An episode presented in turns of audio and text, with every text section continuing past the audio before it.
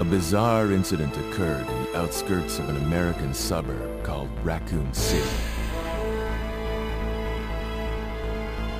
It was later revealed that the terrible disaster had been caused by the T virus, a mutagenic toxin created by the international enterprise Umbrella Incorporated for use in bioweapon experiments.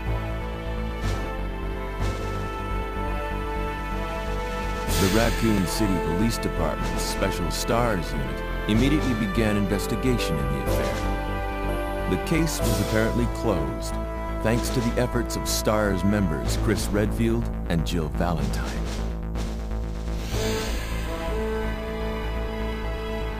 But the Umbrella Corporation's experiments were far from finished.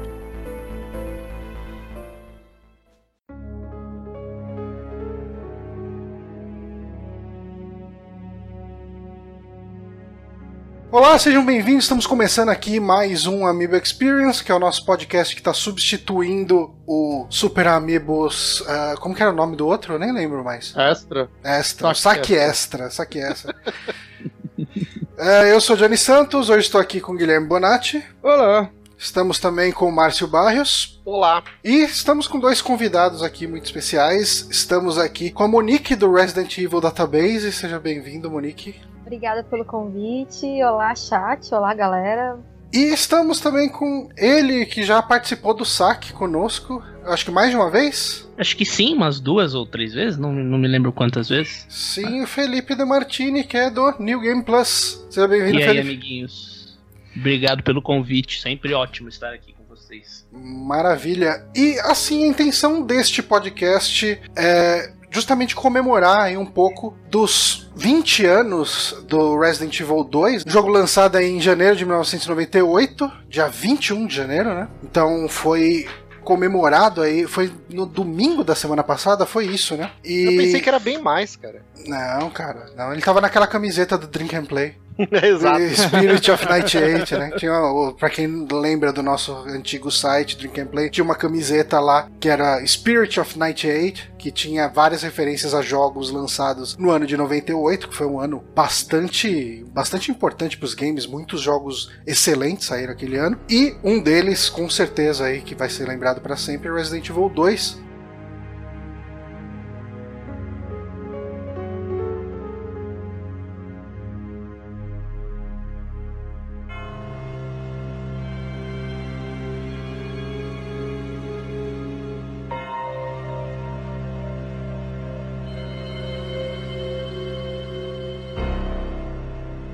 E daí, assim, a ideia desse podcast é a gente bater um papo mais sobre a nossa experiência com Resident Evil 2, né? E como esse jogo é importante, de certa forma, pra gente. E eu acho que a melhor forma da gente introduzir esse assunto é falar um pouco sobre como a gente conheceu a franquia Resident Evil at all, né? Como foi o primeiro contato com Resident Evil. Eu acredito que a Monique já deve ter respondido isso várias vezes em todo podcast que chamam pra ela falar de Resident Evil, mas Monique, você como conheceu Resident Evil? Como que foi esse primeiro contato? Eu conheci Resident Evil em 97. Meu irmão comprou um PlayStation. E aí a gente, na época, era aquela coisa da pirataria, né? Infelizmente, a gente tem que citar isso, né? Eu não Uhum. sabia nem se poderia citar, mas agora já tá Ah, não, citado. não, mas é, é- a pirataria Não jogo original. Apoia. Aqui a gente É, apoia a então. pirataria. É, não existe. é, a gente não endorça, mas a gente entende e a gente ah, respeita o papel da pirataria na popularização do videogame aqui no Brasil, né? É, e isso mudou muito, então eu acho que a gente já pode falar sobre isso numa boa, né? Não é como se hoje a gente ainda pirateasse alguma coisa, então Ah, hoje nem dá mais. Mas na época, o meu irmão é, pediu para que eu fosse na 25 de março com uma lista de jogos. e nessa lista tava Resident Evil. E aí, quando eu cheguei em casa pra, pra ele testar, ele chegou do trabalho pra testar o jogo. Aí foi amor à primeira vista, assim, na hora que eu vi aquela abertura live action e tudo Nossa, mais. é demais aquilo. Nossa, eu, eu me apaixonei de cara, assim. Aí eu não parava mais de querer que ele jogasse porque eu tinha medo, né? Eu tinha 11 anos, então eu morria de medo. Então eu pedia pra que ele jogasse. Até que um dia eu criei coragem porque ele não tava em casa. Aí eu criei coragem, fui jogar sozinha e consegui terminar. Nossa, o primeiro, isso antes do lançamento do 2 mesmo? Sim, antes do lançamento do 2. E, e você lembra como que foi sua primeira experiência com o 2? Rolou uma expectativa, torcendo para que ele saísse? Como, como foi isso? Nossa, rolou muita expectativa. Eu ia todo fim de semana, na 25 de março, perguntar se já saiu Resident Evil 2. É verdade, porque os jogos, eles mesmo, mesmo com toda a rapidez, né, da pirataria, a pirataria chegava muito mais rápido que, que os originais. Ah, aliás, assim, acho que muita gente nunca chegou a ver um jogo original no Play 1, né?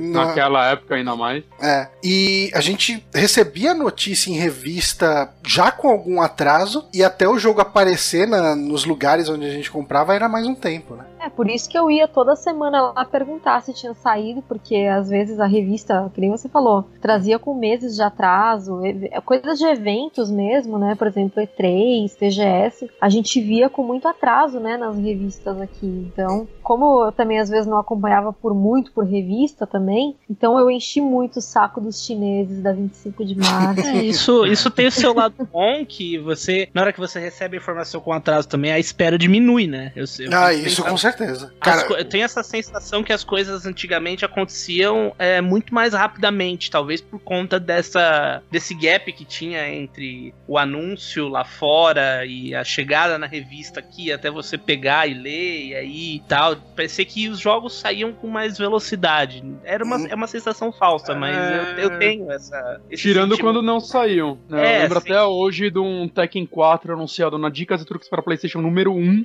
para PlayStation 1 ainda. E, nossa, eu lembro que eu reli aquela matéria daquele jogo umas 50 vezes. Que o Paul sofreu um acidente de moto, ele tava velho e cego. E, meu Deus, eu quero esse jogo. Nunca existiu esse jogo, cara. Nunca. A única menção que eu vi desse jogo foi nessa revista, inclusive. é, e o Felipe, você lembra das suas experiências iniciais com Resident Evil 1? Eu lembro, foi foi em 96 ainda, foi no ano de lançamento do jogo. Eu tava viajava sempre com os meus pais pro interior de Minas, pra Uberaba. A família do meu pai é toda de lá. Uhum. E eu tava meio meio desencanado de games já, não sei dizer porquê, mas a transição ali do Super Nintendo pro PlayStation não me pegou e eu tava um pouco distante. Fazia, sei lá, alguns meses que eu não jogava quase nada. E aí eu tava Eu acho, eu- eu acho. Começou a puberdade.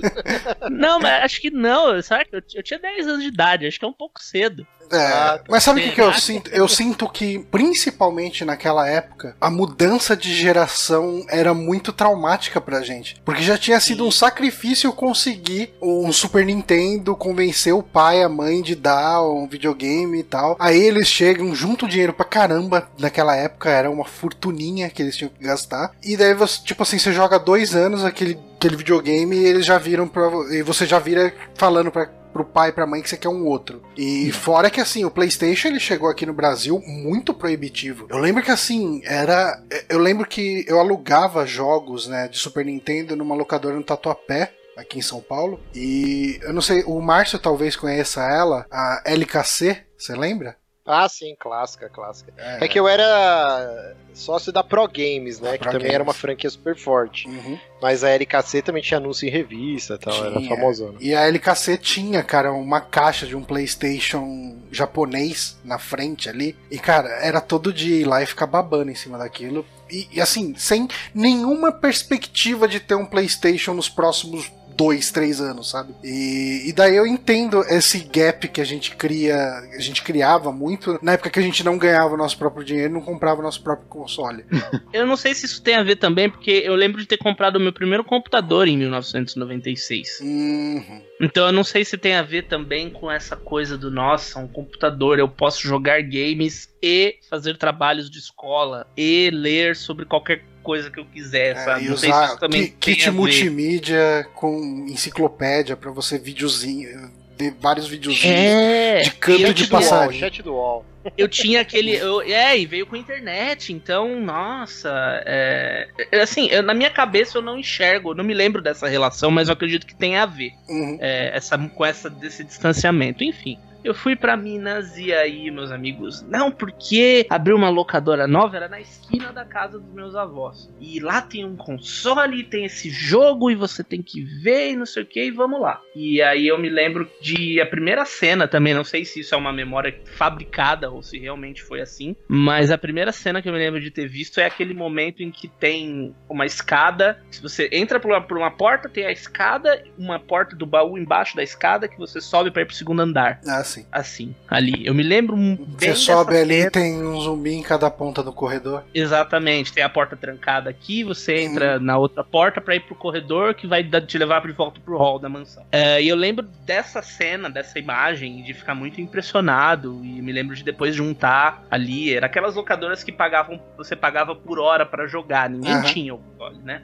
E lembro de ter juntado com a galera uma grana e não, vamos finalizar esse jogo e a gente ficou lá tipo horas jogando e foi um evento na locadora porque a gente ia chegar no era um jogo grande Uhum. é, não, é, não era aquele esquema de fases, e era um jogo extenso pra época. Hoje é curtíssimo, né? Duas horas, três horas de jogo. É, mas quando pra você não sabe como solucionar os puzzles, ainda mais provavelmente você não sabia inglês na época, né? Sim. Você ficava andando de um lado pro, pro outro horas e horas. Sim, e aí um lá falava, não, mas isso aqui eu sei, essa parte eu sei, é assim, assim, essa parte não, blá blá blá. Enfim, aí a gente conseguiu terminar o jogo com a Jill, que já era. é, Todo mundo falava que era mais fácil, né? Realmente é. E daí quando eu voltei pra casa, eu, eu morava em São Vicente na época, no litoral de São Paulo. Aí eu comecei, igual você falou, comecei a encher o saco dos pais e PlayStation, PlayStation, PlayStation e ganhei o PlayStation e estamos aí. Huge Feelings. É, meu PlayStation dessa época tá comigo até hoje e inclusive eu, é o que eu uso quando eu faço gameplay de jogo antigo no NGP. Ah, que da hora. Ele já passou por manutenções e tal, né? Troca de leitor, aquela coisa, Sim. mas Botava é o de mesmo. ponta cabeça, botava de ponta cabeça pro canhão funcionar. Sim, Eu de chegou uma hora lá. que nem virando funcionava mais. Sim. É, ele já passou por algumas manutenções, mas o- a alma dele ainda é a mesma. A E- carcaça, pelo menos, é.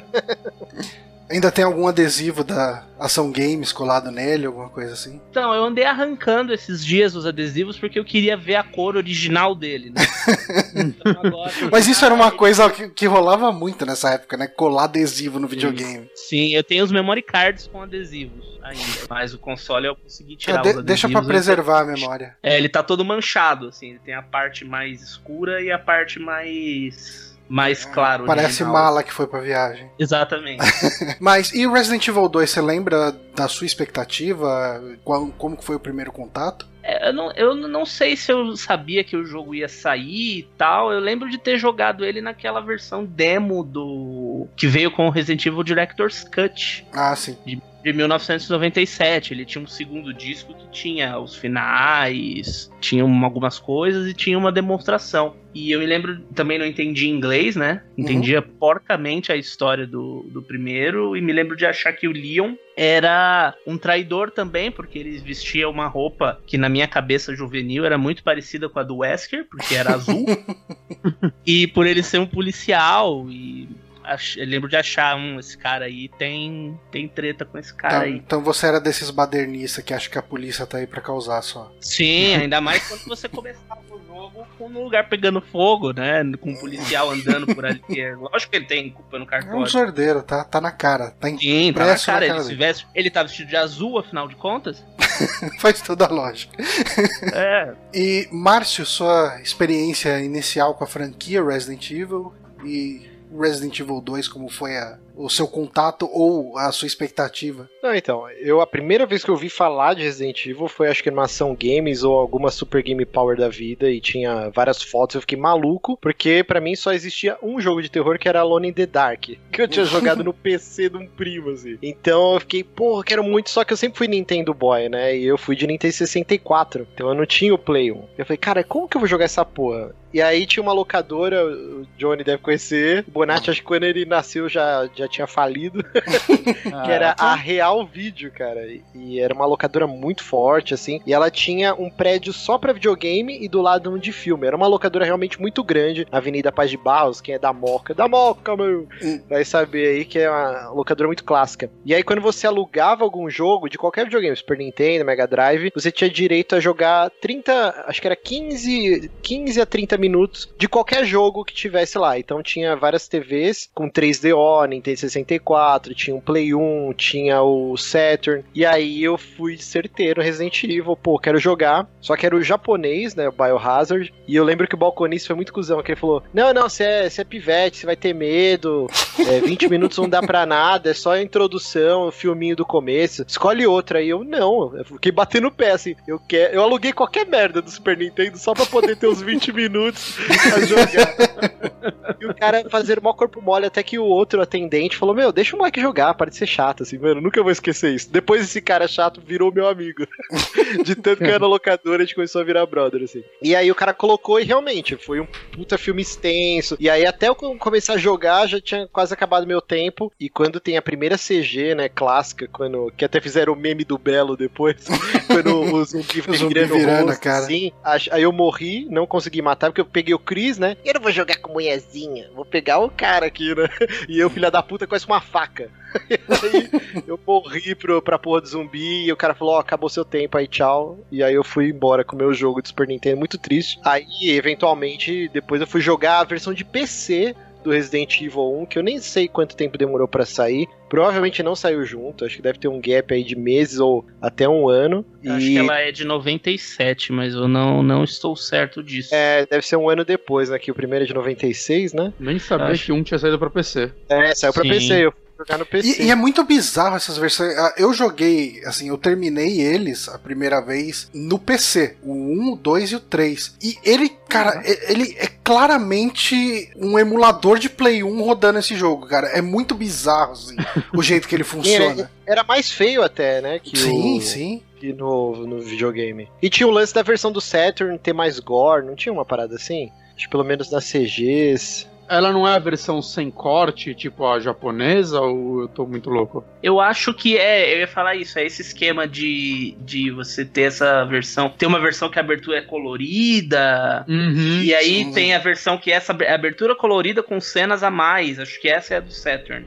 é, a do PlayStation era em preto e branco, né? Pra E dar tinha- uma diminuída no gore, não é um É, e tem assim? umas cenas, umas cenas cortadas, tipo a hora que o a hora que ele puxa a mão lá decepada, ele corta a imagem antes de você ver a, É, a- pode que ela está efetivamente decepada, né? Ele Uhum. corta Esse um primeiro zumbi mesmo não mostra a cabeça rolando no chão, se eu não me engano. É, exatamente, exatamente. É, então, eu lembro que um amigo meu comprou no PC, eu joguei na casa dele e falou: Nossa, essa versão aqui tem muito mais gore, tem muito mais não sei o que. A gente já era fã de filme de terror, então eu já sabia o que era gore quando eu tinha uns 12, 13 anos. assim. Então, eu, tipo, eu fui seco na casa dele pra gente jogar porque era o grande diferencial. E o Resident 2, eu zerei primeiro é, pelo. Não existia YouTube, mas eu zerei pelo Star Game, cara, que era um programa de videogame do Multishow Nossa. dos primórdios da TV a cabo, assim.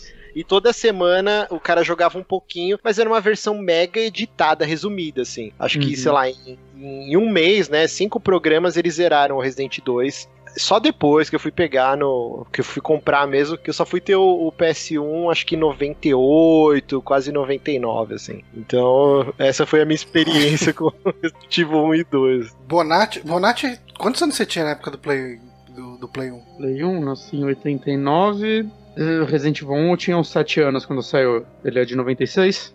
Eu fui É. jogar ele mais ou menos com essa idade, em 96, 97. Eu tava na casa do meu primo, Traumatizou. jogando com a, com a minha prima. Hã? Traumatizou.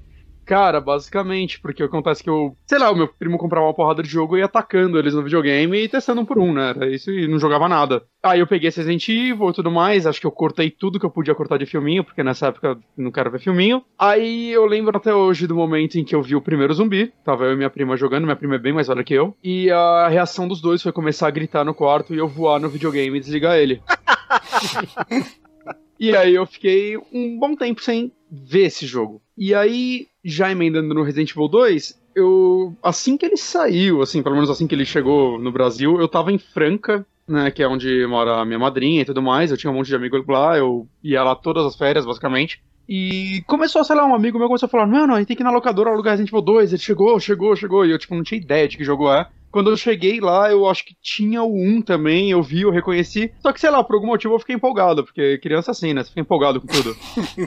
Sim. E o 2 já foi uma experiência completamente diferente, né? Eu cheguei a terminar ele, né? Porque a gente alugou e, tipo, lotava umas cinco pessoas na casa da minha tia, todo mundo jogando junto, passando controle até o final, saca? Indo pra locadora depois pra perguntar pras pessoas que já tinham terminado, trocar dicas. Foi uma. Foi, foi, acho que a primeira experiência mais comunitária que eu tive com, com o jogo. Uhum. Né, de trocar experiências e tudo mais. Então foi, tipo, o Resident Evil 2 já foi bem legal pra mim. Tanto Isso- que depois, quando eu voltei pra São Paulo, eu comprei ele e repeti as paradas com meus amigos daqui e tudo mais. É, foi, Isso foi era um jogo foda, né? muito. Porque assim, não tinha internet. Quer dizer, Uhum. até tinha, mas GameFAQs ainda não, não tava no Eu- nosso eu não tinha. vocabulário aí. E, então era essa experiência. Ou você esperava um mês pra sair algum detonado numa Gamers, uma Ação Games, Super Game Power, ou você tinha que ir na locadora, e aí tinha aquele, aquele ambiente, né, que sempre tem as mesmas figurinhas e você vai trocando dica. Ou algum E- amigo, eu lembro E você tinha que ter um Zelda- bom filtro, né? Do que, que era Sim. dica e o que, que era boato. Porque não E o dava que- pra é, diferenciar, cara. Inventava, nego inventava muita coisa, né? Tipo, Uhum. Não, é, eu, eu lembro que, o- no Ocarina of Time, assim, eu travei, eu não conseguia fazer o Jabu Jabu abrir a boca pra fazer a dungeon de resgatar a princesa e eu fiquei, sei lá, uns 3, 4 dias sem conseguir jogar. Até que um vizinho meu falou: Não, você tem que pescar lá um peixe e botar na frente dele. Aí ele abre a boca. Eu, caralho! Aí eu fui e continuei jogando, assim. Mas você dependia disso, né? Era muito legal essa experiência de, de ter que trocar ideia com o pessoal pra descobrir como avançar. É, no Resident Evil 1 mesmo, quando a gente tava jogando a primeira vez, eu me lembro, também não sei se é uma memória fabricada, porque, né, são 20 anos, mas eu me lembro de na hora que tem aquele computador em que você tem que digitar ali algumas senhas pra abrir umas portas no laboratório, a gente, cara, não fazia a menor ideia, né? Ninguém entendia inglês e como é que Ninguém lia os files também jogando. É, Aquele né? da mariposa nojenta? Não, no Resident Ah. Evil 1 ainda. Ah, no Resident ah, no Evil 1. Do 1. Lá no final, que você tem que acessar o computador pra abrir uma porta no laboratório, pra conseguir pegar. Não lembro se é o disquete. Enfim, você tem que abrir uma porta lá e tem uma senha que você tem que digitar no computador. E essa senha você descobre uma sala que tem umas luzes, assim e tal. E nossa, tava muito acima da nossa capacidade. E aí, um dos amigos falou que na outra locadora tinha um, um cara que sabia. E ele foi lá, tipo, perguntar pro cara, assim, qual que era a senha. E voltou com um papelzinho, assim. O cara era a lenda do bairro, né? Ele sabe, ele tem informação. Fora que a gente aprendia inglês com esses jogos, né? Sim. Porque a gente tinha que, sei lá, tá com dicionário. Eu lembro, tem essa memória de estar tá com dicionário escolar, aquele Collins verdinho Nossa, do sim. meu lado, pra poder jogar Resident Evil. E às vezes alguns files a gente tinha que, que ler pra poder entender o que estava acontecendo. E eu lembro muito bem de estar com o dicionário ali copiando o que estava escrito na tela, porque na época não, não tinha celular pra gente tirar foto, né? Então a gente que tinha que copiar no papel pra poder depois traduzir, né? Então eu lembro que eu aprendi muito inglês com Resident Evil, viu? Eu, eu acho que É, o bom eu- do eu- Resident Evil é que, apesar dele ter bastante arquivos pra você ler, os textos eh, raramente tem mais do que, tipo, sei lá, cinco, seis parágrafos, né? Você passa folhas ali, mas eles não são textos, são tão densos de ler quanto se você for pegar um Final Fantasy e jogar do começo ao fim. Então, ah, eu acho que eles, pra aprender inglês, fora que boa parte dos textos são os caras gravando diário, eh, escrevendo diário, falando que tá com fome e de repente o cara começa a escrever os grunhidos de zumbi dele no diário Pô, por algum motivo. Esse é um, esse é um dos melhores files de toda a história da franquia. Eu, Sim, o Cara, coça- coça maravilhoso. gostoso. É muito bom esse diário. Mas- É do primeiro, né? Que é, Uhum, inclusive, do quando você primeiro. termina Sim. de ler, o cara pula de dentro do armário. dentro do assim, armário. É muito foda, cara. É muito bom esse. Mas eu- o que eu fazia sempre que eu chegava em algum lugar, vai, que tinha um, um cofre, por exemplo, com uma senha, eu começava a revirar os files, mas eu não lia, eu só ficava procurando números nele. Aí quando eu achava número, eu tentava. Ia tentando várias datas, Se até que tem, eventualmente se tem número, é 2236. alguma coisa importante. 2236, clássico. Mas, ah, só ah, pra fechar essa parte do podcast, a minha primeira experiência com o Resident Evil uh, eu analogamente ao Márcio, que era um nintendista, eu era um ceguista nessa época, então hum. eu tinha um Sega Saturn. Então eu tive que esperar bastante e, e assim, uh, o meu amigo mais próximo, ele tinha um Saturn também. A gente acabou esperando sair o jogo para Saturn, porque a gente já tinha ouvido os nossos amigos que tinham PlayStation falando dele. Ah, você tem que ver, é um jogo violento pra caramba, você mata zumbi, os caras são policiais e entra numa mansão abandonada. A gente fala, caramba, mas esse jogo deve ser uma maluquice, né, e tal. E e, daí a gente ficava, eu acho que é mais ou menos no esquema que a Monique falou do Resident Evil 2, né? De voltar toda semana na locadora perguntando se já chegou, se já chegou. Era a gente esperando chegar o Resident Evil 1 do Saturn lá na locadora que a gente alugava. E a minha primeira experiência com o Resident Evil 1 foi de copiloto, né? Assim, é, tinha esse cara que ele era o hub de todo mundo na, no, no rolê, né? Ele era. Todo mundo ia na casa dele, era o centro, né? O cara. E daí ele jogava. Sim, a gente comprava, tipo, caixas de esfirras no Habibs, garrafas de Simba e ficava vendo ele jogar enquanto a gente comia lá o negócio. Falava, ah, vai para tal lugar. acho que tinha uma porta lá que era essa chave que você usava e não sei o quê. Então, é, eu acho que ele tinha. Ele foi uma experiência social diferente de qualquer outro jogo até aquele momento. E Mas... eu tinha um pouco do cagaço do. Eu, assim, eu sou muito cagão para jogo de terror até hoje. É, eu ia te perguntar isso. É. Eu ia te perguntar se você jogava, porque. Então. A gente tem algumas lives aqui que provam que né, é difícil. Sim, sim, muito cagão. Muito, muito, muito. Então, uh, eu demorei para jogar o Resident Evil 1 e o 2, né? Eu fui jogar, como eu falei, no, no PC lá pra 2000 e pouco. Desculpa, Márcio, o que, que você quer perguntar? Não, não, é, você tava falando desse lance da galera sentar e ficar assistindo. Eu acho que poucos jogos conseguem isso, né? E o Resident Evil hum. é um desses. Hoje a gente tem os jogos da Telltale, né? Principalmente o Walking Dead, o Until Dawn, que são jogos legais, você reúne uma galera e todo mundo dá pitaco, faz isso, faz aquilo, e de assistir. Mas nessa época, Resident Evil era o único, assim, que, que a galera se reunia e, e era gostoso de, de você não uhum. jogar, só participar da experiência. Uhum. Você terminou do lado da pessoa, você conta como você terminou, né? Que você tá lá, pega a chave, tenta isso, saca? É, era, era uma experiência realmente bem legal nesse sentido. É, era praticamente acho... o que a molecada hoje em dia fala que terminou os jogos pelo,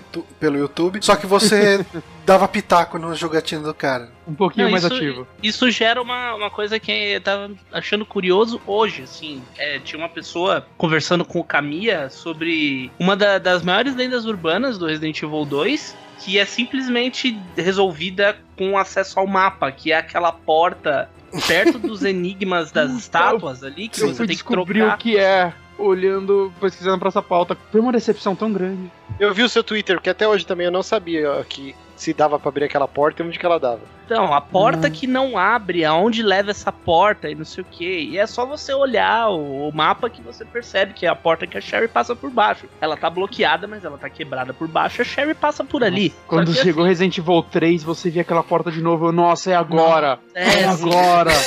Esperei um novo jogo só pra descobrir o que tem nessa porta. Aí saiu Dark Side Chronicles o cenário de Resident Evil 2 é agora, gente, é agora. e o cara arrebenta com um chute a porta, né, no Dark Side. Ah, meu Deus do céu. É, e, e, o Caminha só falou: ah, a gente precisava de uma porta onde a Sherry pudesse passar por baixo, mas, mas o jogador não. Mas aquela porta é cretina, cara, porque o, o, visual dela é muito diferente de todos os outros, saca? Ela, ela chama a atenção de uma forma. É, dá pra abrir aquela porta? Eu ainda acho que dá. é, eu, eu, fui rejogar o jogo pra gravar o podcast e eu, eu apertei nela algumas vezes. Eu tenho que confessar isso. Eu não, não, não vou me dar Não, eu também, eu também. Eu falei, caramba, essa porta. Ah, daí eu, daí eu lembrei, ah, essa porta que o Bonatti falou. Porque, uhum. uh, assim, a minha. Eu tive uma experiência com Resident Evil 2. Eu lembro de ter ido na casa de um amigo que tinha PlayStation e eu vi muito pouco do jogo naquela época, sabe? Praticamente uhum. uh, o comecinho até entrar na delegacia e sei lá, eu lembro assim de muito pouco depois de você encontrar os primeiros leakers, assim, o primeiro leaker, né? E como eu era muito, muito, muito medroso Uh, naquela época. Eu continuo medroso, Era. mas não com Resident Evil. eu acabei indo jogar Resident Evil só quando eu consegui baixar as versões de PC, naqueles, tipo, casar, alguma coisa assim, sabe? Tipo, eu lembro que eu baixei uhum. pela internet, então não foi muito perto de 98, sabe? Que eu joguei. É, e daí, assim, eu terminei o 1, o 2 e o 3. Eu acho que o fato de ter jogado os três no monitor do computador ao invés de uma televisão me dava um pouco mais de confiança. Se alguma coisa me assustava demais, eu dava um alt tab. E foda-se essa merda, sai daqui. Foto de gatinhos É, na outra sim, tela. cara, tipo ursinhos carinhosos, pelo amor de Deus. Mas é- é- isso é uma experiência engraçada que eu acredito que todo mundo aqui já teve um momento que teve medo de Resident Evil, né? Pelo que a gente tava com. O, o Demartini Porra. acho que não chegou a comentar. E a Monique, logo de cara, já começou terminando. Voltou pra mim ano passado coisa de Evil 7. Me caguei naquele jogo. Não, tem vários, né? Até hoje, se eu rejogar um, eu, eu fico super tenso de passar no corredor, que eu sei que os cachorros vão pular e estourar o vidro. se eu jogar o dois, eu, todas as vezes eu fico super tenso na sala de interrogatório, que eu sei que o leaker vai estourar o vidro. É, O, o É. Márcio lembrou isso, cara. Eu, eu, quando eu comprei o PlayStation 3, tinha, né, os, os jogos Classics lá, né, pra você comprar, e eu comprei o Resident Evil 1. E aí eu, ah, agora eu não vou me assustar com esses cachorros, porque eu sei onde acontece, né? Uhum. E eu errei, assim, eu tive uma memória falsa, eu errei, acho que por um ângulo de câmera. Hum. E eu tomei um susto que eu deixei o controle cair no chão e eles me mataram antes de eu recolher o controle. Eu me senti tão estúpido. Cara, eu tomei um susto nessa vez rejogando Resident Evil 2. Eu joguei Leon A, Claire B dessa vez. Hum. E quando você chega nessa sala do espelho no Claire B, o é um Licker que pula, é um Hum, Licker mesmo. Licker, Tomei o mesmo susto que você, tenho certeza. É, e, e, assim, eu peguei a peça lá que você joga lá na, na sala do, do, do delegado ali, do chefe de polícia, Uhum. e não estourou o vidro. Eu falei, caramba, e eu tava com- meio que com o item cheio, né? Assim, eu acho que eu tava carregando uma ervinha verde. E em cima da mesa tem um first aid. Aí eu falei, ah, cara, tipo, pra não desperdiçar isso aqui, eu vou usar essa ervinha verde e eu vou pegar esse first aid. Já que eu já peguei o negócio e não estourou o vidro, você pega o first aid e o bicho estoura o vidro, cara. Puta que Não, susto o- que eu tomei nessa merda. E o pior é que ele não estourou, aí quando você vai na outra sala, o Licker tá lá. Aí eu Nossa, cadê- ele lá, eu, eu ah, Eu nunca tinha visto isso acontecer. É, no B. Aí eu matei ele, ah, de boa, então ele não vai aparecer, olha que legal a diferença dos cenários.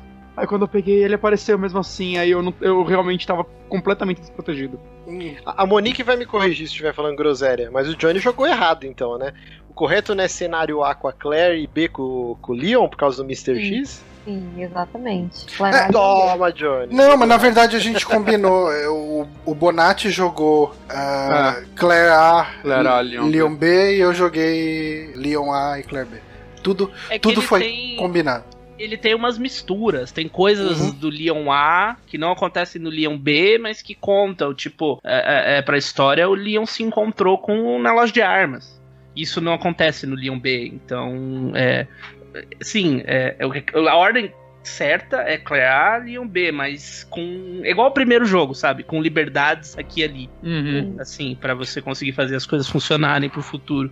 A, a Monique ela fez um vídeo muito, muito bom sobre expectativas aí sobre eh, a respeito do eh, remake de Resident Evil 2, a gente vai comentar isso mais pra frente, mas ela comenta sobre como algumas coisas que não são consideradas né, canônicas por causa dessa ordem Claire A, Leon B, poderiam ser eh, meio que num retcon de um Resident, do, do remake, né? E eu acho que, eu acredito que misturar ah, elementos das duas histórias pra fazer uma história só concisa seria um negócio muito legal. Eu acho que vai acabar com muitas dúvidas que a galera tem, né? Uhum. É, Uhum. o, o- a questão desse cenário é que é, é, é, isso vem desde. Assim, a- isso tem essa ambiguidade, né? No Resident Evil 2, todo mundo saiu pensando, tipo, nossa, e agora? O Resident Evil 2 ele fixa mais ou menos quem sobreviveu no Resident Evil 1. Então você, ah, Uhum. beleza. Tais e tais pessoas do Resident Evil 1 sobreviveram, mesmo que esse não seja um final possível Uhum. de você fazer com Rebecca, Barry, Chris e Jill, os quatro saindo vivos. Isso não é possível no jogo. É, aí o Resident Evil 2 você fica naquela coisa, tá, mas qual que é a ordem? O que que aconteceu? Não sei o que. Aí você tem aquela, aquela imagem da Ada no Resident Evil 3, né? Com a cicatriz da pancada que ela levou do Mr. X. Então eles, ele- eles fazem muito isso. Esse, esse epílogo do Resident Evil 3 em, em japonês, ele tem uma falha de tradução pro americano eu não lembro. Você lembra qual é a. É é uma frase exata que eles deixaram de fora por qualquer motivo, assim. Que Hum. fixava isso, assim. É, não lembro se ela, ah, ela morreu pra salvar o homem que ama, um negócio assim. Que é exatamente o que acontece ali no final, né? A Ada. A Ada salva o Leon do Mr. X no final, né? Isso só acontece no cenário B. Essa frase não aparece no epílogo, então foram anos e anos de discussão e conversa, e não, porque o Wesker's Report, não, porque não sei o quê, porque tal Mas jogo na diz- verdade, mas na verdade, Fê, aquela, aquele machucado que ela tem na cintura foi da hora que ela toma uma porrada na hora de que ela tá no trem com, com o Leon, que ela toma uma porrada do do William. Sim, é, é é do do William, Mr. né? X. falei do Mr. X, é Isso, verdade. É do é. William no trem ali. Mas, enfim, aí, tipo, isso só foi ser resolvido no Dark Side Chronicles, né? Que aí eles colocam na sua cara, assim. A Ada morta e o Leon, tipo, abraçado nela, assim. Exatamente a cena do, do Resident Evil 2. Eu eu só li o livro do primeiro jogo, né? Não li dos, dos demais. Vocês Nem chegaram a precisa ler? ler porque os livros não tem nada a ver com os jogos. A Ah, é? novelização do 2 é? É. bem ruim, por sinal. É, eu só li o do dois tem primeiro. um final diferente, inclusive, eles mudaram o final. Que bizarro.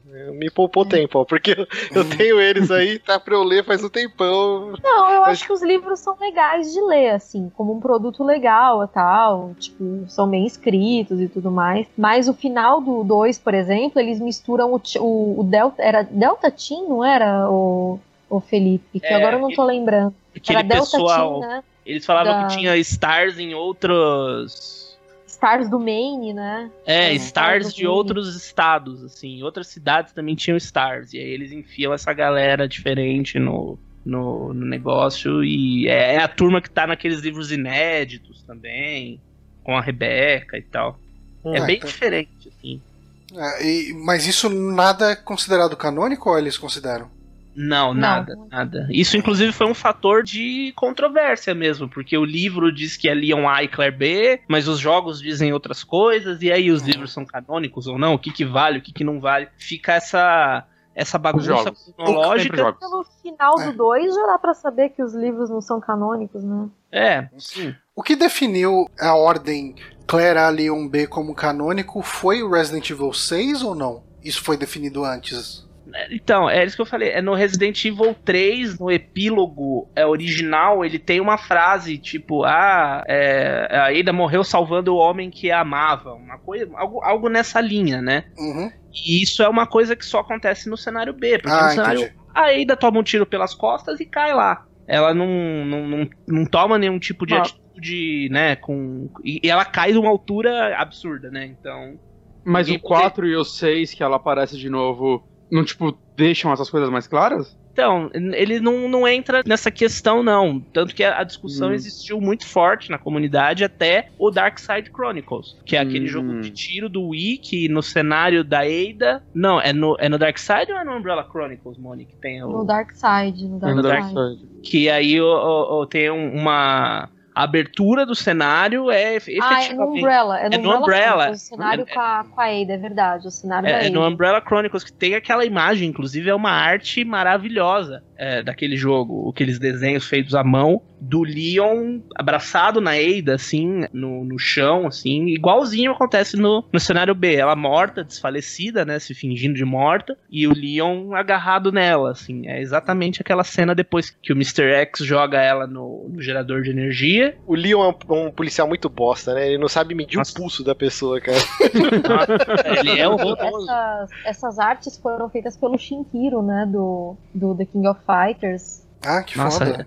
essas artes são maravilhosas, eu teria todas elas na minha parede. Mas, mas assim, mesmo depois dela morrer, não é ela que joga bazuca? É ela que joga bazuca, exatamente. O que não faz nenhum sentido, porque na Claire é uma pessoa, né? Quem que jogou, tipo, pra Claire, no Claire B, né? Tipo, não Uma faz pessoa. sentido. Seria a Net, sei lá. É, sabe, nem faz sentido. E- mas isso foi uma coisa que ficou em dúvida por muito tempo por causa de um erro de tradução, assim, sabe? Tem, É, é, tem ah. uma frase, né? Tem uma, uma das curiosidades do Resident Evil 2 é como o Sujimura ele tava fazendo, ele tava trabalhando no roteiro do Code Verônica, se não me engano. E daí tem uma frase que a Claire fala, Chris, I'll find you, e ele teve que alterar todo o roteiro que ele tava trabalhando pra incorporar isso na história de alguma forma, assim. Sim. E isso, sim. inclusive, foi dito semana passada, né? O O Kamiya ele publicou uma porrada de tweet relembrando sobre a experiência que ele teve, né? Como que foi trabalhar em Resident Evil 2. Ele falou um monte de coisa interessante ali sobre como o Sujimura funcionou como um mentor pra ele, né? Como ele guiou bastante o que ele poderia fazer e o que não poderia fazer no jogo pra funcionar. Inclusive, se não me engano, todo o lance do Resident Evil 1.5, né, que foi aquele primeiro 2 que foi descartado, ser descartado, acho que foi muita orientação do Sujimura, né? Sim, sim. O, o Resident Evil Code Veronica, ele era pra ser o Resident Evil 3, na real. Eu falo que nessa época a Capcom entrou em modo modo empolgou, assim. Eu acho que Uhum. o, o primeiro Resident Evil fez tanto sucesso que eles não esperavam, né? Eles achavam que ia ser uma coisa assim,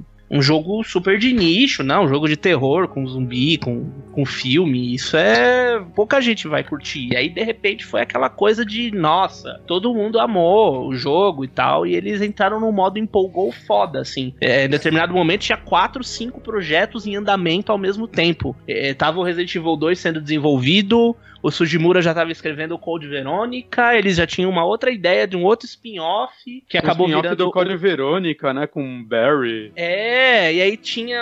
Tem um tal de Resident Evil Dash, que até hoje ninguém sabe se é real ou não, se é invenção de revista ou não. Ah, e aí, um jogo com o Rank, a hora que o Kamiya terminou de fazer o Resident Evil 2, ele já começou a fazer um jogo com o Rank no navio, que nunca foi pra frente, sabe? Eles entraram no modo assim, tipo. Cinco, fora- quatro, cinco jogos. Fora o que saiu, né? Teve tipo Gun Survivor, né? Teve coisas que acabaram É, sim, eles eles estavam. O pessoal fala que a Capcom milka a franquia hoje, assim, mas isso é, é desde sempre, assim. Mas eles isso entravam é um- ciclos de desenvolvimento absurdos. Isso é uma parada muito interessante, queria saber até a opinião da Monique sobre isso, que eu acho que é um grande trunfo, mas depois acabou sendo meio que um samba do crioulo doido na série. Você, que nem o Demartini falou, tem o Resident Evil 1, que foi uma aposta, né? Ah, a inspiração do Sweet Home, que também foi um jogo que nunca nem saiu do Japão e tal. Vamos ver o que dá. Fez puta sucesso. Cara, o que você pretende na sequência? Pega os mesmos personagens que a galera já gosta, já conhece, e dá uma nova história. Não, os caras fazem um jogo com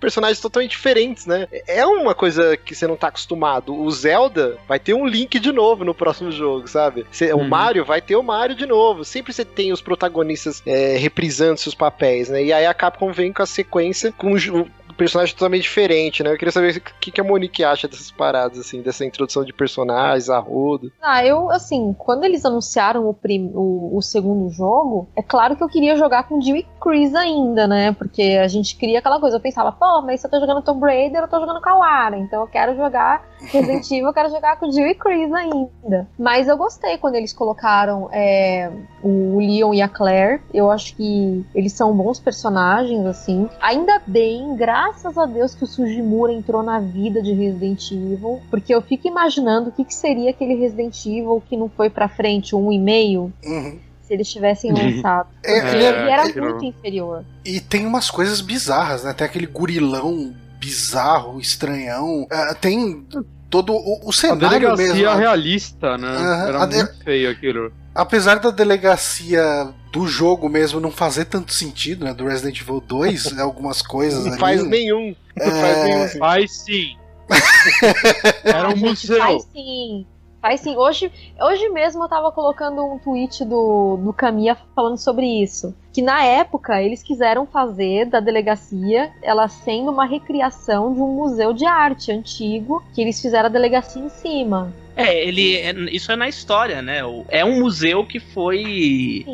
É, que foi repaginado pra virar delegacia. O que também não, assim, se eu for parar pra pensar do ponto de Não vista. Parece É, uma prefeitura, assim. do tipo ponto de vista prefeitura, prático, é, é, Uhum. ele é um prédio super, super sofisticado pra uma delegacia. Se você pararam pra pensar, por exemplo, na hora que eles chegam ali com um meliante, a distância entre as salas, por exemplo, as salas de processamento e interrogatório, que são no andar de cima, e as celas que são no andar de baixo, a puta volta que eles iam ter que dar com o Nossa, cara cara, eles têm, eles têm que passear com Não, o e- cara, mano. É, Cara, tem uma, to- uma, uma sala que é literalmente iluminada por duas tochas, cara.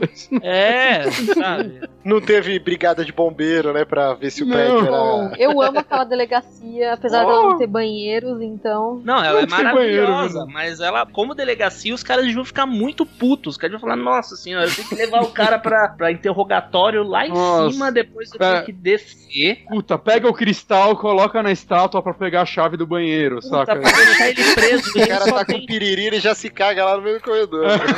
duas, só Vai todo mundo de duas- fralda trabalhar, né? duas celas e assim, pra você che- levar o cara do interrogatório pra prisão, ou você sai da delegacia e entra pelo estacionamento, ou você tem que passar pelo necrotério, entendeu?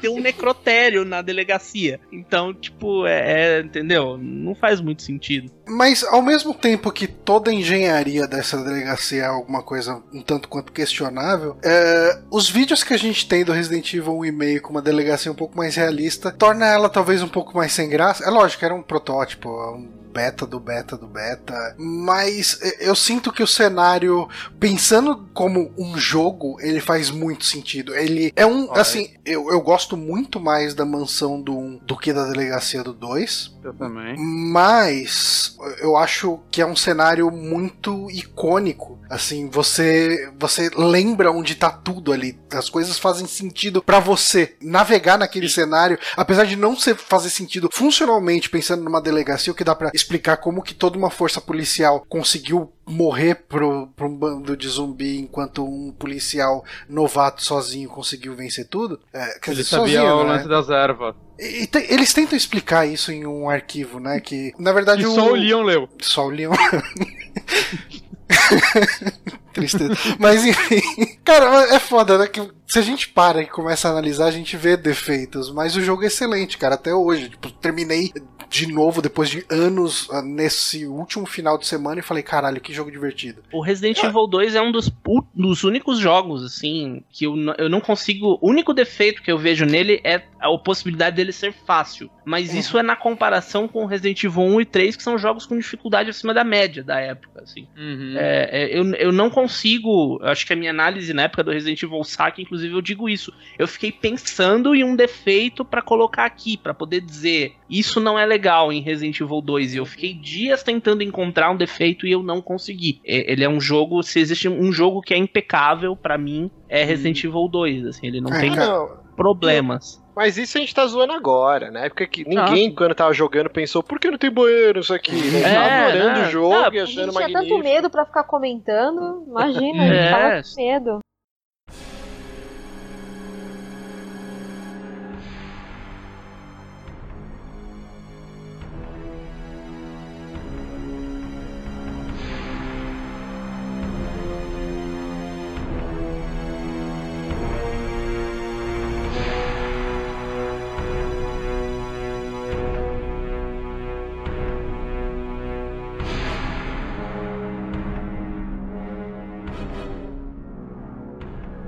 Cara, eu, eu gosto da forma como ele trabalha o lance das duas histórias, sabe? Tipo, eu não consigo pensar em nenhum jogo antes disso. Eu acho que isso foi uma ambição do Kamiya, né? Que inclusive ele explica lá naqueles tweets que fez. eh, essa ambição dele fez o jogo virar uma coisa de dois CDs, o que fez todo mundo entrar em crunch time o tempo inteiro. Ah, E foi, assim, foi um processo de desenvolvimento bastante estressante para todo mundo que estava envolvido, mas eu sinto que o lance de você revisitar o cenário por ângulos diferentes, né? Tendo é praticamente aquele modo com os itens modificados de posição, né? Que inclusive o Resident Evil 2 ele tem no, no Director's Cut dele, que ele entra o modo No- Orange, é DualShock, isso, isso. Mas o próprio jogo quando você entra, né, no Claire B ou no Leon B, dependendo de- da forma que você for jogar, ele já brinca um pouco com a sua expectativa ao mesmo tempo que você sente que você tá revisitando aquilo tudo de um ponto de vista diferente, né? Ele tem falhas nisso. ah, É onde eu vejo mais falha, na verdade. É, sim, ele tem as falhas porque tem coisas que você faz duas vezes, sabe? Tipo, você Uhum. apaga duas vezes a chama do helicóptero. Mas ainda assim, você sente que você tá completando uma história, né? Sim, Uhum. eu, eu acho que é um negócio muito legal, mas enquanto eu jogava de novo. É que assim, eu, o jogo A eu rejogo, vai, a cada, sei lá, três anos. Eu pego o Resident Evil 2 e rejogo o jogo A. Só que normalmente eu me dou por satisfeito aí, né? Faziam muitos, muitos anos que eu não jogava o jogo B. É muito interessante, principalmente o começo dele, né? Que você faz um caminho diferente e tudo mais. Só que o tempo todo eu me perguntava, puta, seria tão mais legal se fosse em outros puzzles, saca? Porque Uhum. não faz muito sentido. Porque os dois empurraram as estátuas, por exemplo, né? Mas isso dá pra entender, né? O trabalho que eles teriam naquela época, eles já tiveram que refazer o jogo do zero em pouquíssimo tempo até, né? Uhum. Saca? Mas é algo que eu consigo ver. Putz, esse é um ponto que eles deveriam melhorar no remake. É, mas o remake, bom, pelo menos em matéria de, como se diz, de especulação, parece que ele não vai ter a- a- as possibilidades de dois cenários diferentes, né? Ele deve ter os dois cenários, mas ele não vai ter o lance de você inverter, né? Jogar. Quer dizer. Isso é especulação, né? De boato que saiu até agora, acho que no, no Reseteira ou no NeoGaf, não sei. Foi no Reseteira. que ele não teria a inversão, né? Então, com isso já dá pra fazer ele um pouco mais conciso. Você não precisa se preocupar demais com todo esse lance de inverter puzzles e você define uma ordem bem clara e deixa isso bem feitinho. Eu acho que um jogo Uhum. que fez isso bem, apesar de ser uma das poucas coisas que ele fez bem, é o Resident Evil 6, de como cada história, Sim. cada arco dos personagens é fechado nele mesmo e interage com os outros de uma forma que faz sentido, né? A forma tá impressionante, eu acho que, saca, entre vocês tem todos os seus problemas, mas eu acho como ele, o lance dele ficar linkando as histórias de tempos em tempos, e inclusive buscar pessoas online pra virarem quatro pessoas juntas naquele momento e tudo mais, eu acho que é uma parada, um acerto muito grande dele, saca? É, num jogo melhor, isso daí seria uma mecânica incrível. Mais comentada, pelo menos. Sim. É, o, o meu sonho pra esse remake é que eles fizessem uma coisa lá, o Shadow of the Colossus, que vai sair agora. Inclusive, hoje saiu a, a- uma notícia falando que, inclusive, o código do remake do Shadow of the Colossus é o mesmo da versão de PS2. É, eu sou da, da galera que acha que o Resident Evil 2 não precisa de remake. Eu também. Ah, É, eu acho que é, remake para atualização gráfica, pra gente ver ah, os cenários e os personagens com visual melhor, a gente inclusive já tem com o Dark Side Chronicles, que é um jogo graficamente muito bonito. A gente tem os cenários, alguns cenários ali da parte da- do laboratório no Resident Evil Zero, tem a delegacia O próprio Outbreak também. o próprio Outbreak, tem a delegacia como um todo. Então eu acho que essa, essa questão de atualizar, ah, queria ver o jogo com os gráficos de hoje. É, isso você meio que já tem. Eu acho que a gente tem muito mais a perder com Mas não é o jogo inteiro, né? É, não é o jogo Um inteiro, pedaço. mas é, é, pra- é praticamente quase, né? A delegacia completa, aí falta ali uma parte dos esgotos, aí você já tem uma- um pedaço do laboratório, falta um outro pedaço do laboratório. Mas eu acho que essa coisa de assim ver os ver a delegacia com gráficos contemporâneos é, já, já é uma necessidade que já foi suprida, assim. É, mas aí eu acho que a gente tem muito mais a perder, sabe? Muita gente fala, ah, mas o remake do 1, olha que coisa maravilhosa. Era E meu sonho realmente que o 2 é. fosse igual ao remake do 1, cara. É, o meu problema é que as pessoas envolvidas no remake do 1 não estão mais na Capcom. As pessoas que Exato. fizeram isso não estão mais na empresa. Então, é, entendeu? Os tempos são outros e tem uma série de pressões e uma série Mas eu, de, de coisas que ele tem que atender. Mas eu confio no diretor do Resident Evil 7, que fez o Revelations 1 também, e que parece, ao que tudo indica, ele pode estar participando desse remake, saca? Ele parece ser um cara que entendeu o Resident Evil de uma forma que a Capcom e não entendia desde que a galera clássica saiu. Tomara. Então, eu, eu acho é- que esse é o momento melhor pra esse remake existir do que na época do Resident Evil 5 e 6, por exemplo. Ah, não sem sei, então. Essa é a minha dúvida. Eu queria saber o que vocês acham. Depois do Resident Evil 7, um remake do 2. Se ele for nos moldes ainda, câmera, é, jogabilidade tanque, sei lá. Cara, não é Eu meio que um ia- retrocesso foda? Eu não, acho, por ser eu um acho remake. que é que nem a não- moda. assim. A moda não volta toda hora, então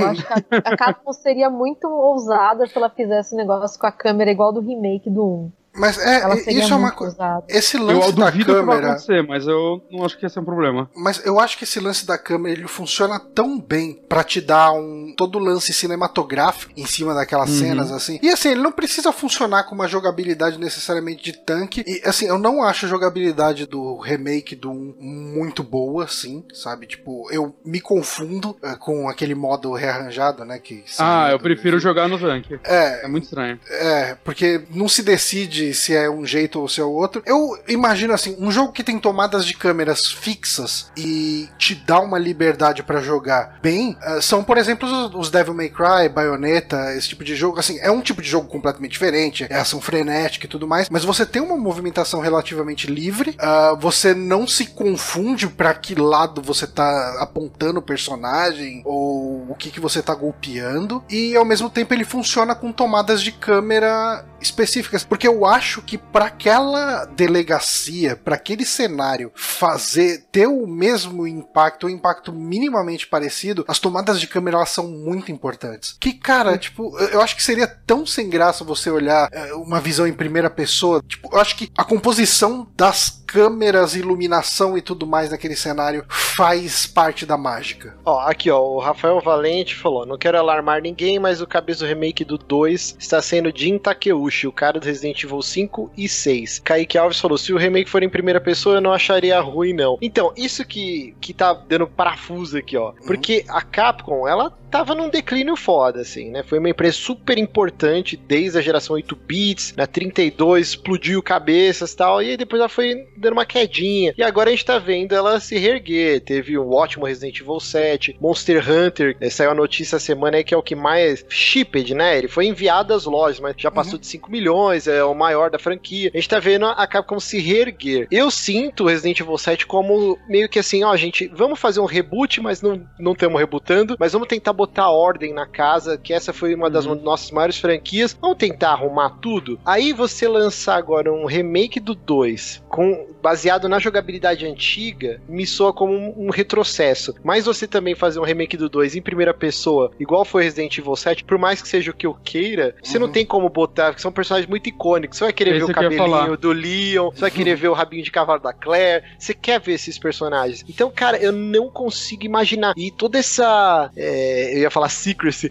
é, todo esse. Caralho, me ajuda, Johnny, essa, em português. É, tipo, toda essa. Os caras escondem as informações. É isso, esse demais. segredo, né? Tipo, uhum. você fica meio com o pé atrás, meu, o que que tá acontecendo? Será que os caras são mega perdidos também? Eles não sabem o que fazer? Eu realmente não sei o que esperar, cara, desse remake do 2. É que a primeira versão foi descartada, igual no, no original. Eles estão refazendo o jogo, entendeu? Eles passaram por esse processo, né? Não, nós temos que descartar o jogo com 75% para começar tudo de novo. Pô, superstição, né? É uma superstição. Pro jogo ficar bom, tem que fazer uma uma versão primeiro, descartar. O, diretor, o diretor já tá dormindo na sala de reunião e bebendo uísque toda noite, chegando de ressaca Sim. no escritório. Sim. Mas, mas, assim, o que eu acredito, em primeiro lugar, é eles estão fazendo testes com todas as versões possíveis desse jogo. Tá, com a primeira pessoa, ombro na. câmera na on, no ombro e tal, né? Mas em primeira pessoa, o que eu acho que ganharia seria as partes com o Mr. X, escondendo dele. É, eu, eu acho que assim. Pro é, terror ia ser é... legal. Mas o 2 já não é tão terror quanto. Em primeira pessoa, eu jogo Dark Side Chronicles, pô. É, na, na, é hora, shooter, na, hora né? que você, na hora que você altera um aspecto principal desse tipo de jogabilidade, por exemplo, você muda o jogo. É, é, eu sempre falo sobre isso também quando me perguntam: ah, mas se for com a câmera no ombro, é só, não é só você pegar o mesmo jogo com os mesmos zumbis e colocar uma câmera em cima do ombro. É só você ver bem menor. os remakes de fãs com câmera em cima do ombro. Parece uma galeria de tiro. Os zumbis lá longe vindo devagarinho e pá, pá, pá, pá, tá todo mundo com um tiro na cabeça, acabou, passa, sabe? É, você tem toda aquela, aquela coisa da construção do terror do Resident Evil pela posição da câmera. É, não saber tá... quantos zumbis tem lá, o quão perto ele tá de você, isso Exatamente. Aí, quando você coloca uma, uma, coisa, uma visão 3D, você acaba com tudo isso. Então, não é só uhum. trocar a câmera pra primeira. Quando você coloca a primeira pessoa, você tem toda uma série de outros aspectos diferentes que você tem que levar em conta. Uhum. E aí, você, com isso, você tem que trocar a posição de inimigos, a forma como a atenção é colocada. E com isso você vai trocando, vai trocando, vai trocando, vai trocando e vira outro jogo. Não, entendeu? concordo, eu concordo. Uhum. Mas eu, eu então, sinto mas... que dá para mexer pouco na jogabilidade e fazer esse remake ainda funcionar, sabe? Tipo, é, eu sinto que, é, assim, na, a minha versão ideal desse remake é, como eu disse, uma jogabilidade mais próxima dos joguinhos de espadinha da, da Platinum da vida, em matéria de câmera, né, e de controle. E aí, assim, HDzão em tudo, né, 4K, no, agora já que a gente tá no, na era do 4K, 4Kzão em tudo, amarrando a história e, e fazendo um pouco isso que o Bonatti falou de não repetir puzzle entre um cenário e outro, sabe? Garantir Sim. que cada cenário seja único em si, mas que eles ao mesmo tempo complementem. Você sinta que a. Tipo, vai, se eles forem seguir Claire A e Leon B, que quando você jogar com o Leon, você sinta que a Claire passou por aqueles cenários. Eu, eu é, tenho medo deles fazerem algo em capítulos e ficar trocando os personagens direto. Isso eu acho que ia tirar muito do Puts, que. É. Até da tensão, né? De você saber, puta, onde será que ele tá, né? Você tá num canto. Primeira vez que você joga, você só fica escutando o Leon ligar pra Clara o tempo todo e ela desligando na cara dele porque ela é escrota com ele. Sei lá por quê, que ela podia ouvir ele. Mas, saca, e depois se você jogando ao lado dele e vendo esses momentos que ele liga e caramba, porque ninguém me escuta, ele fica bravo. É, eu acho que isso é, é legal pra construção do jogo. É, já que dá pra dar uma viajada, já que eles estão cheios de segredinhos, eu acho que pra mim o ideal seria meio que nos moldes do Dead Space 1 e 2, assim. Câmera no ombro, apesar que o Demartini não quer. Cara, Mas, é, não, assim- mas eu não, eu não quero o remake. Aí já que a gente tem que conviver com a realidade do remake, que ele seja bom. Pode ser, pode ser um, um- um jogo de dança. Que seja um bom jogo de dança, sabe? Tipo. Ah, é, eu assim, eu não me preocupo com isso, porque assim, se o remake for ruim, eu sou daquele chato que fala o original tá aí, saca? E É, mas É o, fácil o acesso a ele. É eles fazerem um retcon. E aí é, você tem que lidar como aconteceu com o Resident Evil. É, é, entendeu? Você tem que lidar com coisas que foram colocadas. E o Resident Evil 2, apesar dos pesares, ele tem também uma história que é redonda e que funciona. E aí na hora que você. No remake eles fizeram um retcon. Ah, o original não vale mais nada pra, pra cronologia, é o remake. Então se eles pegam e fazem um retcon de novo, eles vão continuar a série com base no retcon. E aí se eles fazem bosta, tipo Jake Miller, entendeu? A gente tem que lidar com Jake Miller depois na franquia, ou então ignorar e aí mas o que aconteceu com esse maluco? Ou Que- seja, onde é que ele estragar tá? tudo que é bem feitinho, né? Você estraga o que é bem feito e o que funciona em prol de uma vontade dos fãs e de uma vontade de, de ganhar um dinheiro que totalmente né, a gente tá falando de uma empresa, não tá falando de uma, uma caridade, mas você corre esse risco. Então, eu sou da turma do não mexe, tá quieto, É, faz um jogo novo que é melhor. Eu também acho que esse remake não deveria existir, ainda mais no timing que a franquia se encontra. Que o 7 foi esse respiro. Puta, vamos reinventar a porra toda, vamos trazer o terror em primeira pessoa tal. E aí esse remake tá num timing tão errado. Não, mas cara. eu, eu Mas vejo. foi tão o bonitinho timing- o cara lá, we do it.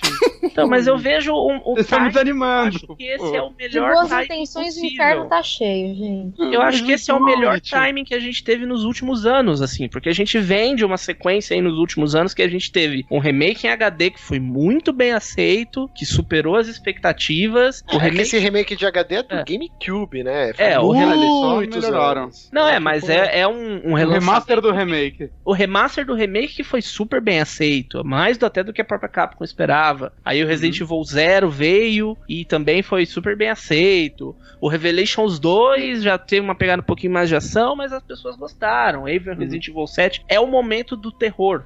É o momento em que eles não vão virar transformar o Resident Evil 2 num Resident Evil 4 com zumbi.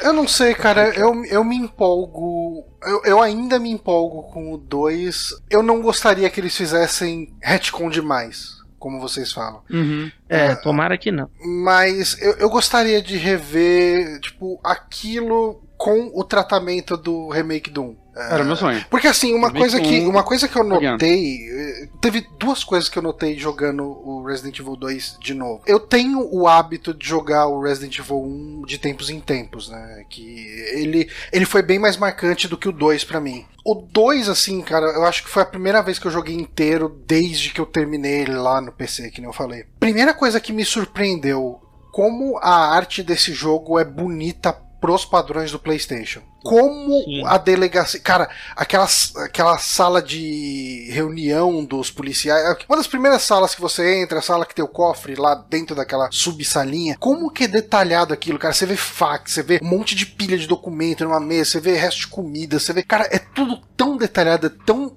bem cuidado, sabe? E só que assim, você Por pega. causa do pré-renderizado também, né? Sim, não, pra Com certeza, se eles fossem modelar tudo, o Play morria, o PlayStation. Ah, sim. Não, com certeza. Mas assim, ele é lindo nisso e eu fico imaginando se como seria isso, assim, traduzido pro que a gente tem hoje em dia. E a outra coisa que me surpreendeu foi ler os arquivos sobre o, o chefe de polícia. Muito legais. Cara, Eu não lembrava disso eu também. não lembrava disso, assim, como é- ele tinha sido denunciado duas vezes por estupro e só que abafaram o caso. Eu falei, caralho, mano, tipo, nunca parei pra ler isso, nunca parei pra, pra reparar Pra nesse peso do jogo. Como a, É, pra você ver como a trama é, ela é adulta em certos pontos. Por exemplo, a Uhum. própria Ada. A própria Ada estava sendo namorada de um dos pesquisadores da Umbrella. É claro que ela não andava de mãos dadas com ele e só. Uhum. É óbvio que não. Sim. Uhum. Cara, mas assim, eu, eu ainda empolgo. Assim, eu, eu entendo todos os Eu pontos que vocês levantaram, mas eu ainda empolgo com o japonesinho que virou e falou: We do it. Ah, não, eu it." vou jogar, eu vou jogar, porque Resident Evil 2 é um jogo muito importante, joguei dezenas de vezes, mas realmente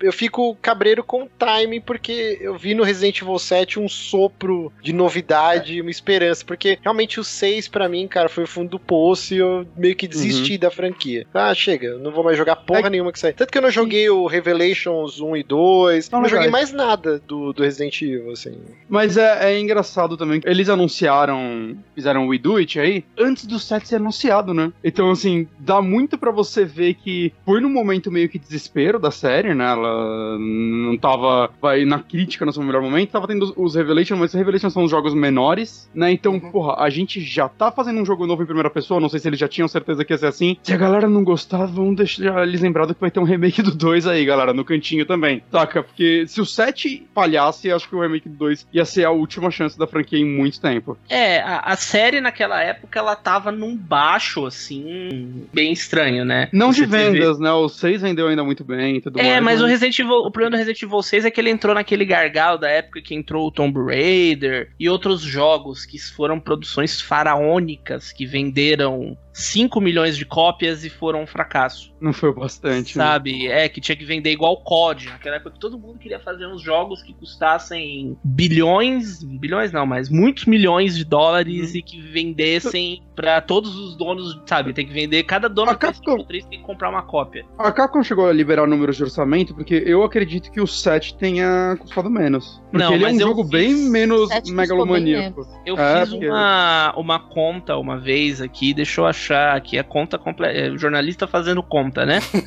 Mas deixa eu achar aqui. Eu, eu lembro que na mesma época, ó, tá, eu tô abrindo o artigo aqui da época do Resident Evil Saque. Na mesma época, o Christian Svensson, que era o, o diretor fodão da Capcom na época, assim, falou em, em preços assim, a quanto custa um salário de um designer, quanto que a gente paga pra um PR. E aí eu fiz um cálculo assim, tipo, ah, contando por cima aqui, o Resident Evil 6 custou 150 lelecos de milhões e isso é uma parada que é, é super faraônica, tipo uma obra do Maluf, assim. sabe? Não, o que eu tinha visto é que o 7 ele foi rentável. Ele, se- ele vendeu o quê? Uns 4 milhões de unidades. Demorou né? pra bater a meta da, da Capcom, mas bateu. Sim, sim. Mas ele foi rentável. É que a gente não sabe exatamente também qual que é a. a gente, aí eles falam, ah, o jogo tem que vender 4 milhões, mas. a Em um gente não mês, sabe- né? Eles A gente não sabe, igual na indústria do cinema, né? A indústria do cinema é uma coisa muito assim, né? Pra um filme ser considerado um sucesso, ele tem que se pagar e lucrar o mesmo, a mesma quantidade. Geralmente né? eles consideram isso o box office dos Estados Unidos, né? E o que vier É, fora do, do- dos Estados Unidos é lucro. Ó, olha aqui, achei aqui, ó. Vou deixar depois, se vocês quiserem linkar. É, não, mas não levem essa conta em, em Uhum. consideração pra absolutamente nada na vida de vocês, pelo amor de Deus. pra gente resumir, 5,4 milhões por mês em 36 meses de desenvolvimento, então 194,4 milhões. Isso considerando apenas desenvolvedor, diretor, roteirista e etc, sem contar o marketing. 200 Ah. milhões de dólares pra fazer o Resident Evil 6. Foi o que a conclusão que eu cheguei na época, porque eram Rapaz, seis. mas não pode ser. Não pode Seis- ser. Nem o orçamento do GTA. V acho que bate isso, cara. É, eu acho Essa que é. conta eu aí tá acho- maluca. Eu acho que essa conta. Não, essa conta é totalmente maluca, mas eu levei em conta lá o que o, que o, o pessoal na época tava É, falando. o salário versus tempo e.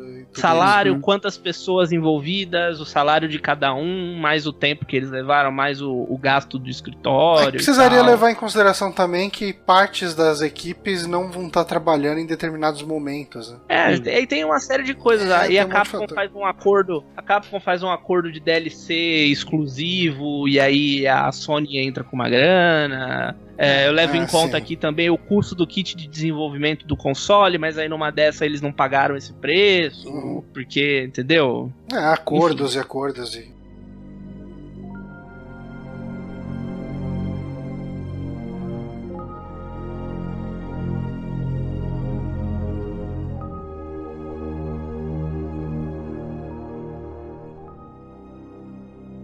Bom, é, eu acho que a gente conversou aqui bastante sobre aspectos bem gerais, né? É, realmente, a ideia do Amiibo Experience é ser mais uma conversa aberta sobre o tema que a gente escolheu. Aqui no nosso caso foi Resident Evil 2 e a gente saiu e deu uma viajada em cima de Resident Evil mais recentes e mais antigos. Mas eu acho que essencialmente a gente bateu um papo aqui legal sobre Resident Evil. E eu queria que cada um aqui falasse um pouco sobre como ele enxerga o Resident Evil 2 depois desses 20 anos, eu queria começar pela Monique. Por mim? Ai meu Deus, que responsabilidade.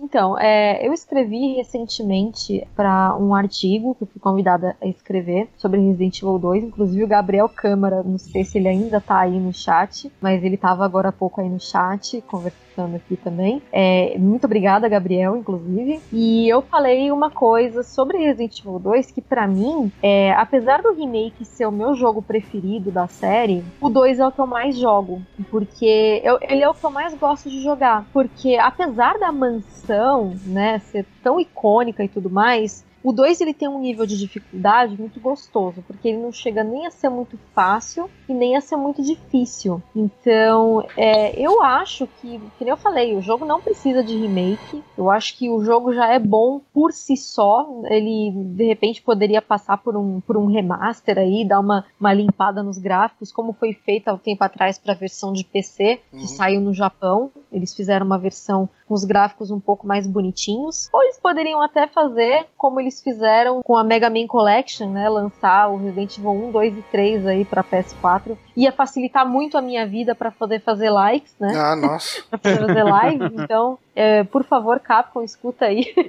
é, eu, eu para rejogar, eu tive que apelar pro emulador. Porque assim, é, eu tenho eles no Play 3, só que o meu Play 3 se foi, né? Tipo, liga por alguns minutos e cai. Tive que apelar pro emuladorzão ali para jogar o 2 de novo, porque não tinha, eu não tinha meios oficiais de adquirir ele. É, eu tenho ele no Play 3, mas atualmente eu não consigo ligar meu Play 3 para jogar ele, para poder fazer live, então eu uhum. também tenho que apelar para emulador. Então, eu acho que o jogo ainda é jogável hoje, apesar uhum, do controle totalmente. tanque. O próprio remake do 1 provou isso, que o controle tanque ainda funciona. E, é... e o 2 você jogar, eu até rejoguei o 1 esses dias, né? E é absurdo, assim, a evolução que ele teve do um original, né? Ele, ele é um jogo mais leve, mais, mais rápido, né? O personagem. Então eu, eu acho que nessa jogabilidade de tanque ele é bem gostoso até hoje. Sim, eu acho também. Eu acho que ele funciona muito bem. Ele funciona muito melhor com a jogabilidade de tanque do que o próprio remake. Então eu acho que se eles fizessem, em vez de um, de um remake, eles fizessem um remaster,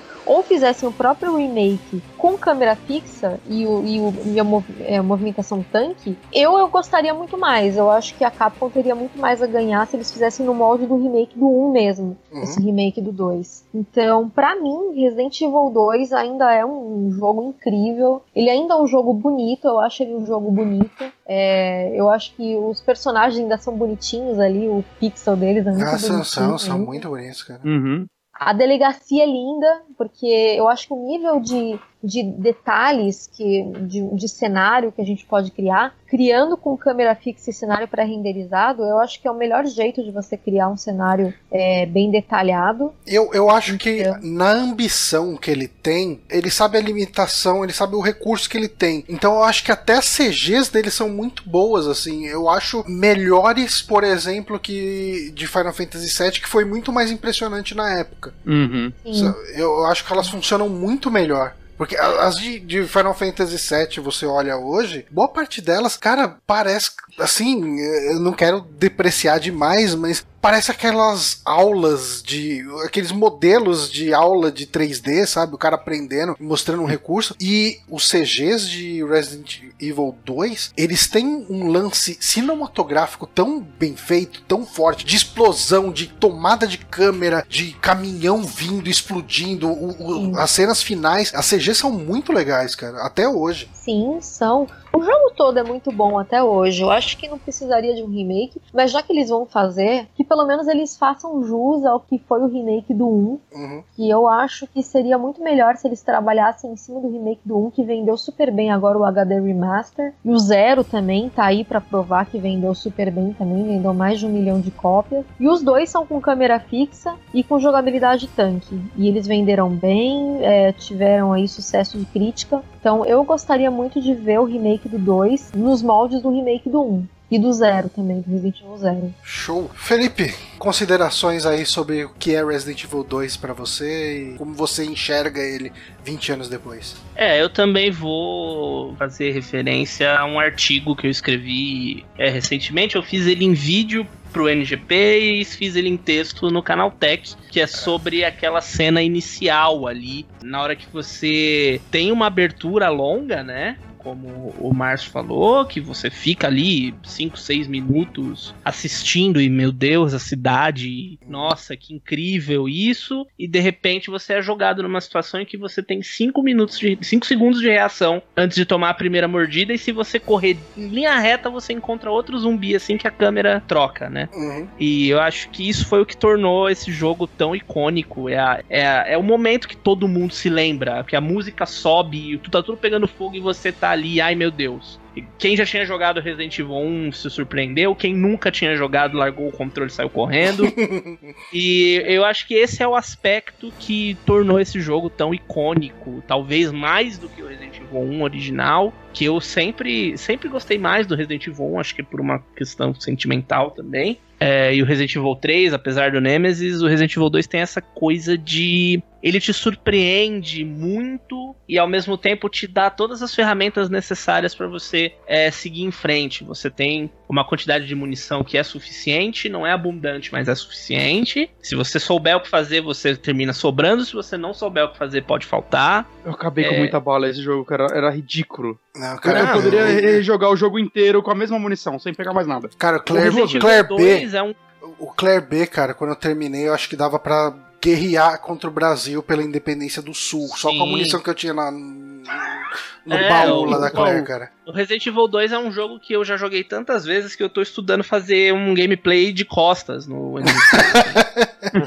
me guiando pelo tipo quantidade de passos e sons assim, porque é, é um jogo que a minha memória muscular dele é, é muito absurda assim. Mas e- aí assim, é, é, é um jogo icônico e que merece todo, toda a consagração que ele tem até hoje. Eu fiquei muito chateado não da Capcom não ter falado do remake no aniversário da série, porque essa era mais uma expectativa e uma grande possibilidade de um grande momento que ela poderia ter aproveitado ali. Mas, enfim, não aproveitou, tudo bem. Mas, cara, no, no, no último final de semana, eles não fizeram nenhum tweet. Mas você Pô, pode aí- ainda entrar teve o em. bolinho? Não, mas foi esse final de semana no lançamento japonês, né? Quando, quando fez os 20 anos, no dia 21, que foi o lançamento original do jogo, foi um domingo e tava todo mundo esperando e tal, tal, tal. E, cara, eles não fizeram. É, foi um jogo que por muito tempo foi o vice-líder em vendas é, da Capcom. Ele ainda hoje é o quarto colocado em vendas no total da Capcom. É um jogo, um dos jogos mais importantes de todos os tempos. E a Capcom não, não mandou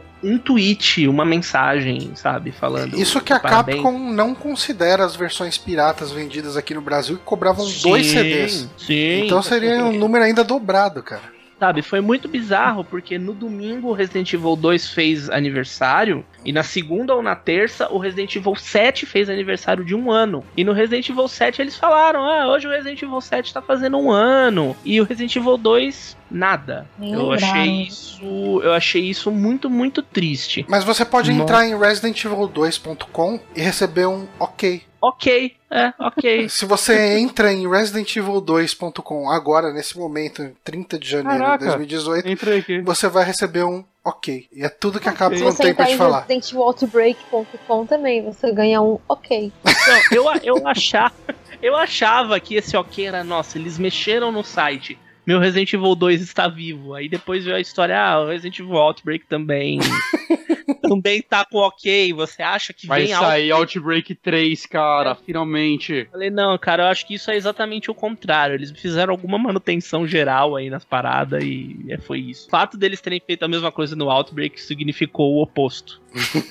ok não significa nada. É, mas enfim, é, que o jogo mantenha aí o seu status e que o remake não estrague tudo. Não, não apague o Rapaz. legado. É. E Márcio, Resident Evil 2, por Márcio.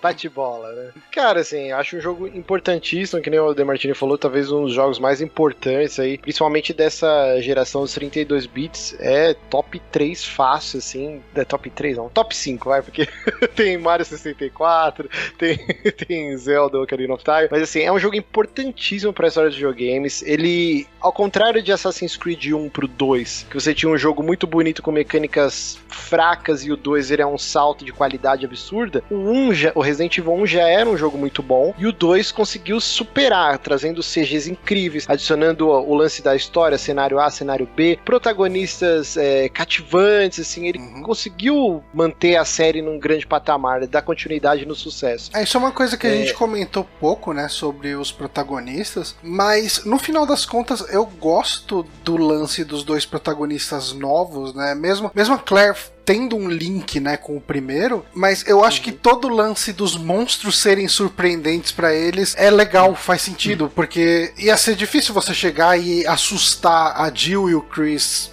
naquela situação, sabe? E eu acho que um problema da franquia foi depois todos os jogos basicamente serem a mesma galerinha, tudo acontece com eles. Uhum. Saca? E acho que foi um acerto do 7 novamente apostar num, num protagonista novo, numa galera nova, né? Tirar.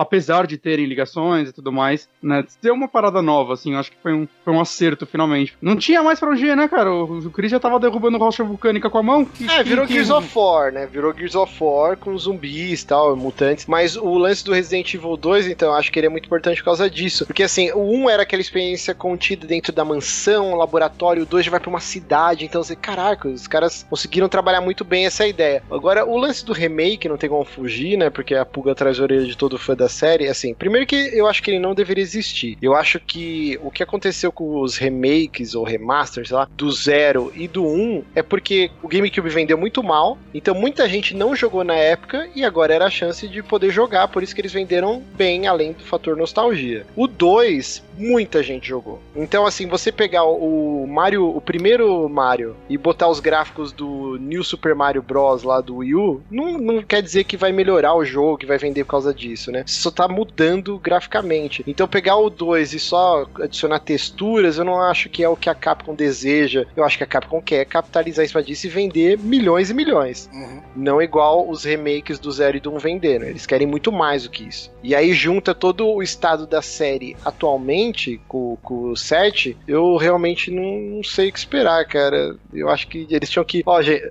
que nem o Demartini falou, os caras nem comemoraram no Twitter o, o aniversário. Talvez ele esteja assim, gente, vamos esquecer que a gente anunciou essa porra. É, eu, eu acho que eu, eu cogitei essa hipótese, tipo, puta, que cagaço. ó. O que, que a gente ar- arrumou agora? Vamos fazer É. de conta que nada aconteceu. Exato, é realmente é complicado. Porque é um jogo muito importante, cara, muito importante. Então, assim, não tem como fazer só um.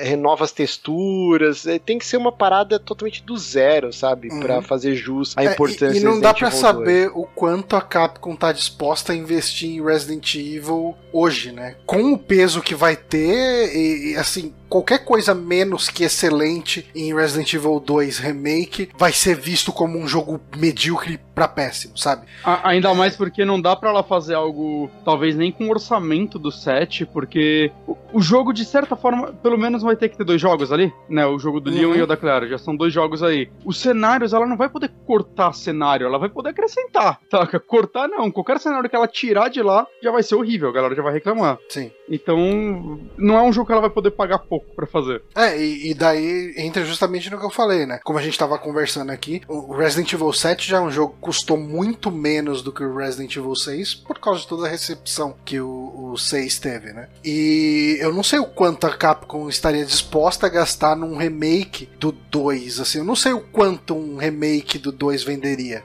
Sabe, tipo, tendo em vista o quanto que o remake do 1, que por mais que tenha sido sucesso, assim, ele é um sucesso porque ele é uma remasterização de um jogo que já tinha sido lançado lá atrás. Não refizeram do zero. É, então é, é- é, sei lá, é muito complicado a expectativa pela qual esse Resident Evil 2 remake vai passar. É muita responsabilidade, né? É, eu acho que eles. E aí, de novo, eu volto à questão do começo. Não precisa passar por isso. Uhum. toca o bonde, vamos embora, entendeu? O Resident Evil 1 remake era outro momento e o Resident Evil 1 realmente precisava, precisava de um remake. Agora ele não precisa, o Resident Evil 2 não tem essa necessidade, então eu acho que você. Nós temos muito mais a perder com esse remake do que a ganhar. Eu espero pelo melhor, já que não adianta esperar que, que o jogo não vai existir, porque ele existe e até segunda ordem ele tá sendo desenvolvido. Ah, você ainda Fizeram pode esperar pelo cancelamento. dele já, né?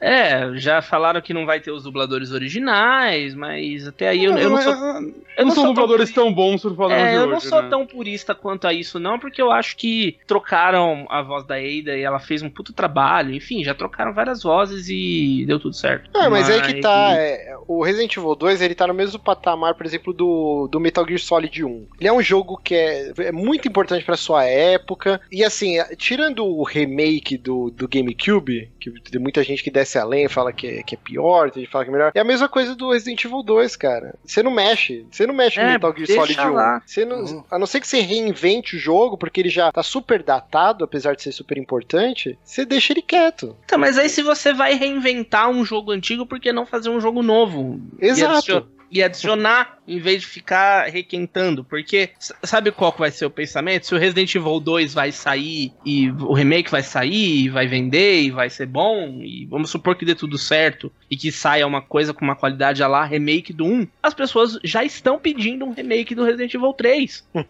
Pois Eu, é. eu não acho que o 3 é tão amado assim. Ah, Não, nossa. pessoas pedem. No, no nossa. nível do 2? Eu acho Do que é comparável. Eu acho que é comparável. Mais, é, o 2 é mais amado que o 1, um, acredito eu, e o 3 acho que é tanto quanto ali. É, Porque não. Nemesis, Os três né? são muito amados. O Nemesis é, mas não sei, cara. Eu, eu acho o 3 um ótimo jogo e tudo mais, mas eu não vejo a galera tendo a mesma paixão que ela tem pelo 2. Inclusive, um pedido que eu acho assim, nossa, eu não quero nem ouvir falar é. Não, faz o remake do 2 e já coloca o cenário da Jill junto. Já faz. Ah, É O mesma jogo vai ter que vender 25 milhões de cópias.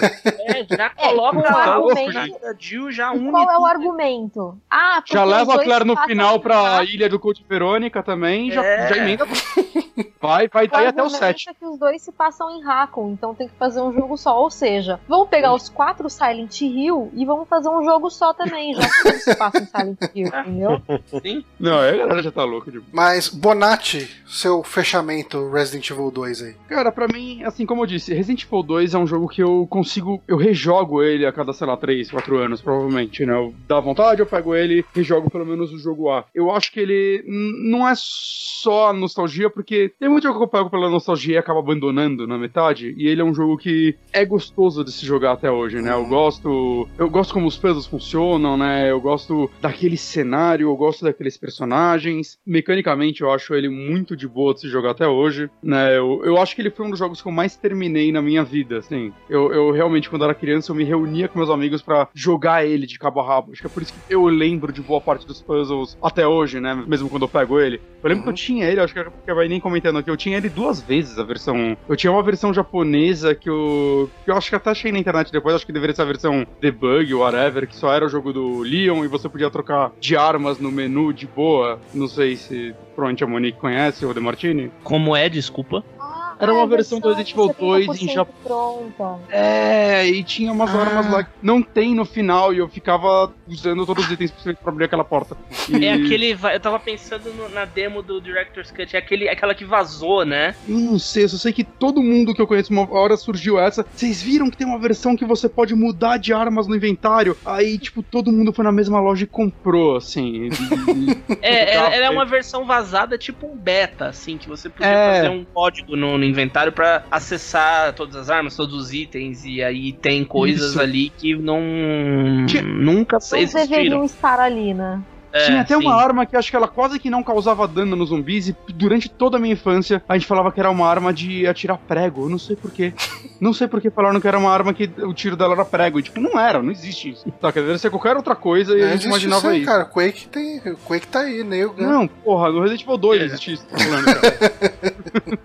Mas enfim, eu acho que é um jogo que resiste muito bem ao teste do tempo. Eu não sou tão pessimista quanto vocês no caso do remake. Eu, eu sou mais do pensamento de, ah, se for ruim, ok, a vida segue. Eu ainda vou ter o original aí. E se ele for ruim, o Resident Evil 8 provavelmente ainda vai existir, saca? Então, eu, eu sou bem aberto. Acho que nos três estilos de jogabilidade possíveis, Resident Evil, acho que é possível fazer um remake bacana. Meu sonho ainda é um negócio no modo 1, Uhum. né? Mas eu acho que é uma oportunidade pra arrumar alguns probleminhas dele também. Eu tô ansioso, assim, ansioso, eu tô curioso, digamos assim, né? É, eu eu acho que vai rolar, né? A Capcom até postou umas fotozinhas lá do, de uma janela, que a galera viu um dedo no manequim, os caralho. e- É, tinha o dedo do manequim e a máquina de escrever, né? É, mas eu não sei, eu tô bem curioso pra ver o que vem por aí. Mas enquanto isso, assim, rejoguem quem, quem tem dúvida se deve rejogar ou não Resident Evil 2 ou dar uma chance. Eu acho que é um jogo muito bom, assim. A gente até falou pouco dos detalhes, da história e tudo mais do jogo aqui, mas eu acho que ele tem realmente coisas meio à frente, assim, do seu tempo, que, que é- são interessantes de se ver hoje em dia. E fazendo o meu fechamento aqui, eu sou uma pessoa muito, entre aspas, aí, tolerantes com gameplays considerados ultrapassados, porque eu tenho pra mim que, cara, tipo, quase todos esses jogos que foram clássicos em algum momento, depois de meia hora jogando, você já tá completamente ok com o controle, sabe? Pelo menos isso